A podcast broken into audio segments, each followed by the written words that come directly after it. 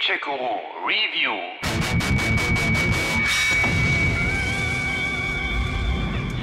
Weißt du, womit wir es zu tun haben? Mit einem neuen Open-World-Game von Ubisoft. Assassin's Creed, Far Cry, The Division oder Watch Dogs, Ubisoft hat ein Fable für Open-World-Games mit zum Teil riesigen Spielewelten. Mein Problem war da aber fast immer, zum einen wiederholte sich das Spielgeschehen irgendwann, zum anderen hatte ich mit der Zeit derart viele Haupt- und Nebenmissionen in meinen Auftragsbüchern, dass ich die Lust verlor. Weniger ist mehr und so, ihr kennt das ja. Schreckliche Sache. Deshalb war ich jetzt gespannt, ob auch der dritte Teil der Watch Dogs Reihe früher oder später auf meine Motivationsbremse tritt. Denn immerhin hat sich das Game eine Menge vorgenommen. Es gibt nicht nur einen oder zwei oder ein paar Helden, nein, ihr könnt jetzt jede einzelne Person im Spiel übernehmen. Und das sind neun Millionen. Das soll funktionieren? Schauen wir mal. Zeit für einen Neustart. Wir erinnern uns, der Vorgänger Watch Dogs 2 überzeugte uns mit tollen Missionen, klasse Schleicheinlagen, viel spielerischer Freiheit und einer spaßigen Hacking-Mechanik, machte aber den Fehler, völlig unsympathische Helden zu präsentieren. Diese selbstgerechten, followergeilen Hipster-Hacker waren kein Deut besser als ihre Gegner, nervten zudem mit pseudowitzigen Nerdsprüchen in der Heavy Rotation und waren berauscht von ihrer vermeintlichen Unfehlbarkeit. Wir sind Hacker. Wir sind cleverer und dreister. Vor allem aber konnte es sich einfach nicht entscheiden, ob es nun düster oder witzig sein wollte und geriet bei dieser Gratwanderung ein ums andere Mal schwer ins Straucheln. Wie gesagt, abgesehen davon ein großartiges, schwer unterhaltsames Spiel, aber in Bezug auf seine Protagonisten ein Paradebeispiel dafür, wie man es nicht machen sollte. Okay, immer den Kopf hoch. Peace. Gut, hat sich Ubisoft da vielleicht gesagt, dann machen wir eben alle 9 Millionen Figuren spielbar, da wird dann schon der ein oder andere sympathische Kerl dabei sein. Spielerischer Mittelpunkt ist aber trotz dieses unglaublichen Figurenberges wieder die Hackergruppe DedSec, die wir ja schon aus den früheren Folgen kennen. Hab davon gehört. Nach Chicago und San Francisco ist die Gruppe jetzt in einer futuristischen und doch recht düsteren Version von London aktiv, der bezaubernden Themse-Metropole mit ihren schulligen Einwohnern, dem Linksverkehr und seiner gewöhnungsbedürftigen Küche. Ach, London, was für eine Stadt. In jedem Winkel steckt Geschichte und ein Tourist, der sie fotografiert. Pubs servieren ein Pint und ein Lächeln. Und die Musik, Theater, die Kunst. Multikulturalität. Und die älteste U-Bahn der Welt, die Tube. Eine erstklassige Stadt. Erste Sahne. Aber so schön bleibt es natürlich nicht. Sie aufzubauen dauerte nur 12.000 Jahre und nur eine Nacht, sie einzureißen.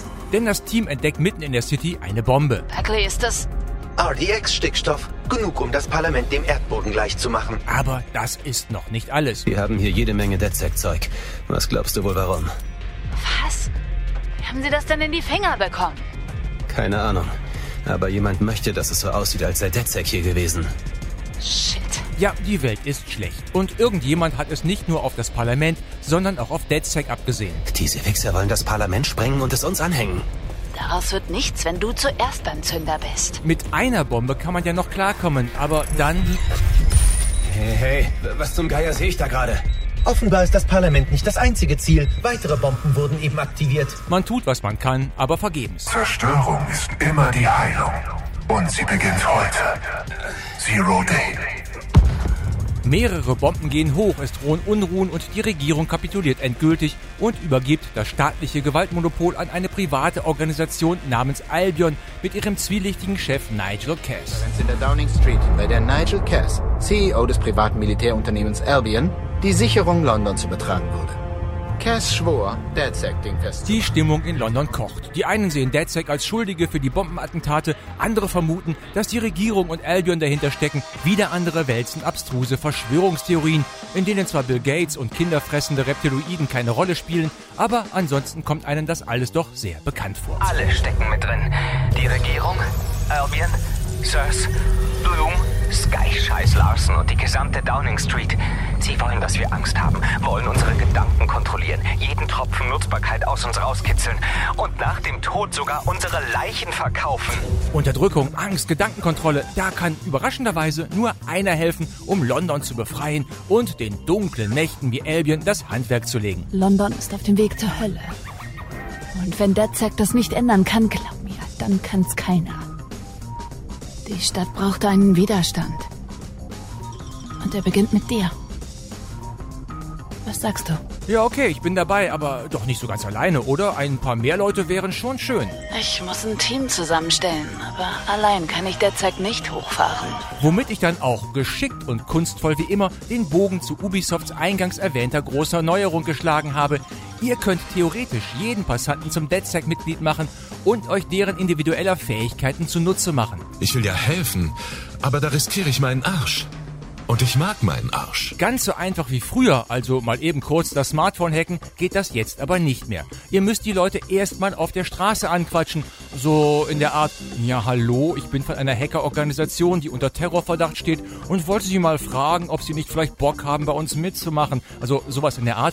Und müsst dann auch noch eine kleine Mission für die erledigen, wie Daten löschen oder Schulden begleichen. Erst dann ist die Zielperson auch im Team. Großartig. Neuer User registriert. Willkommen bei DedSec. Nun ist nicht jeder der gut äh, geschätzt 9 Millionen NPCs grundlegend anders. Es gibt halt ein paar Basic, Skill und Charakterklassen. Wenn ihr zum Beispiel schlagkräftige Mitstreiter braucht, dann sucht ihr euch am besten einen Hooligan. Die Ballastwache kann Waffen besorgen, der Bauarbeiter eine Lastdrohne benutzen, Spione bringen ihr Hightech-Spielzeug mit, Straßenkünstler tarnen sich als lebende Statue vor der Polizei, die Imkerin schickt Killerbienen auf die Gegner und so weiter und so weiter.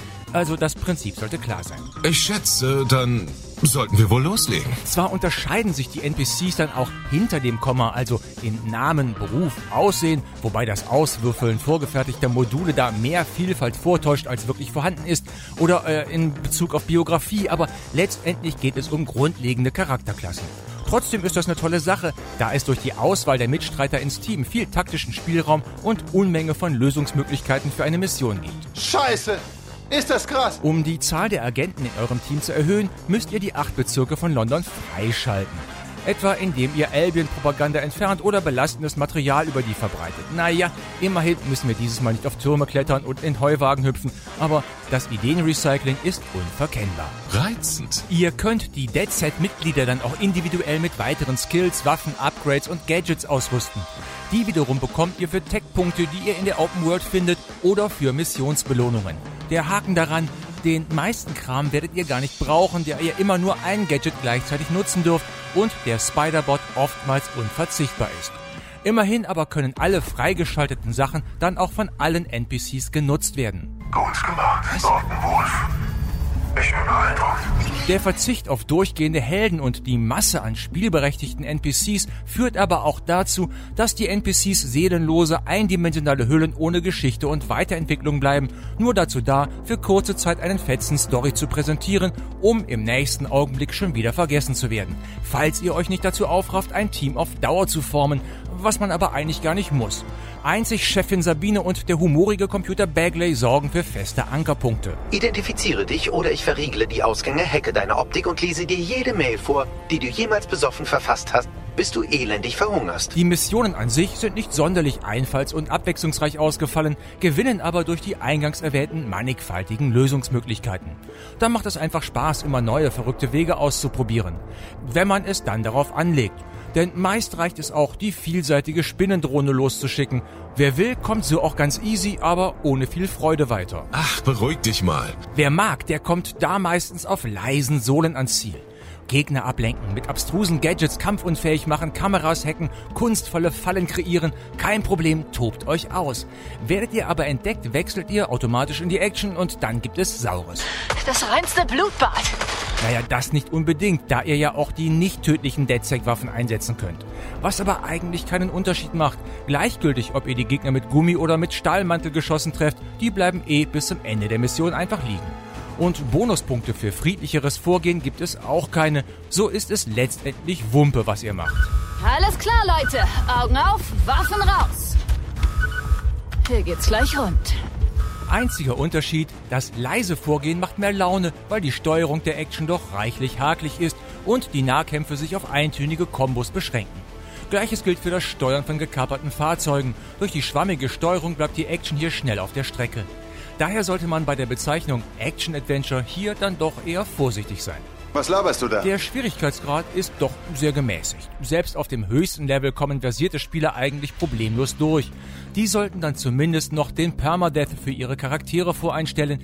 Damit kommt dann etwas mehr Anspruch rein. Ansonsten tauchen die erschossenen Helden nach spätestens 15 bis 30 Minuten wieder auf. Komplexere Rätsel oder Klettereinlagen, ganz groß hier aber immerhin, rauf auf den Big Ben, sind an einer Hand abzuzählen. AR-Rekonstruktionen aller Batman gehören da schon zu den Highlights. Echt jetzt?